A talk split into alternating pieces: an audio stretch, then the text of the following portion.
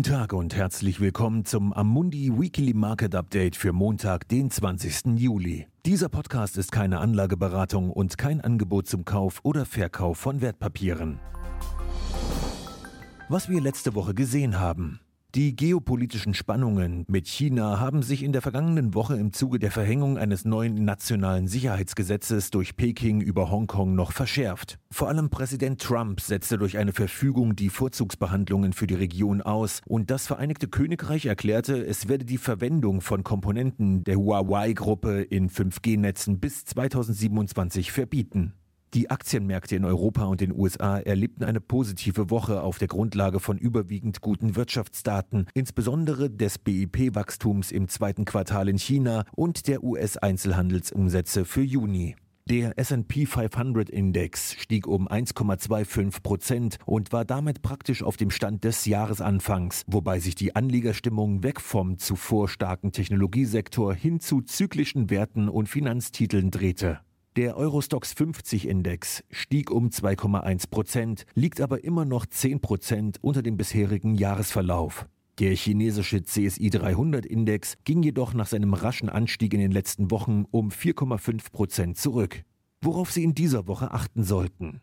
Der Fokus liegt heute eindeutig auf zwei europäischen Städten, Brüssel und Oxford. In Brüssel werden heute Nachmittag die Marathongespräche zwischen den Staats- und Regierungschefs der EU zur Aushandlung eines Kompromisses über das Pandemie-Wiederaufbaupaket erneut aufgenommen, nachdem sie in den frühen Morgenstunden abgebrochen wurden. Die Hoffnung auf einen Durchbruch zwischen den sogenannten sparsamen Nationen und den finanziell angeschlagenen Mitgliedern des Südens hat den Euro gegenüber dem Dollar auf ein Viermonatshoch steigen lassen. Das Hauptaugenmerk wird auf dem vereinbarten Gleichgewicht zwischen nicht rückzahlbaren Zuschüssen und Krediten im Rahmen des Wiederaufbaufonds sowie auf einer Vereinbarung über den nächsten Haushalt liegen. Ebenfalls heute sollten wir die ersten klinischen Studienergebnisse des Covid-19-Impfstoffs der Universität Oxford erhalten. Viele Epidemiologen setzen Hoffnungen in die Studie als einen entscheidenden Faktor, damit die Bevölkerung künftig in sehr großem Umfang gegen das Virus immunisiert werden könnte. Während die meisten europäischen Länder die Ausbreitung des Virus unter Kontrolle halten, wird deutlich, dass das Virus an manchen Orten nach wie vor eine starke Bedrohung darstellt, da eine Reihe von Städten nach einem starken Anstieg der Infektionen strenge Sperrmaßnahmen einführen.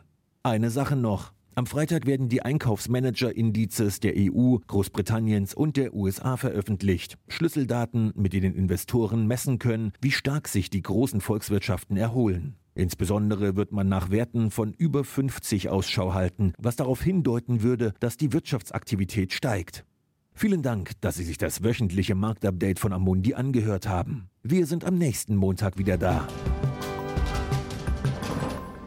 Dieses Material dient nur zu Informationszwecken, ist keine Empfehlung, Finanzanalyse oder Beratung und stellt keine Aufforderung, Einladung oder Angebot zum Kauf oder Verkauf von Wertpapieren und Dienstleistungen dar. Dieses Dokument wird von Amundi herausgegeben und sofern nicht anders angegeben, sind alle geäußerten Ansichten die von Amundi zum Zeitpunkt der Veröffentlichung. Diese Ansichten können jederzeit ohne vorherige Ankündigung aufgrund von Markt- und anderen Bedingungen geändert werden und es kann nicht zugesichert werden, dass Länder, Märkte oder Sektoren sich wie erwartet entwickeln werden.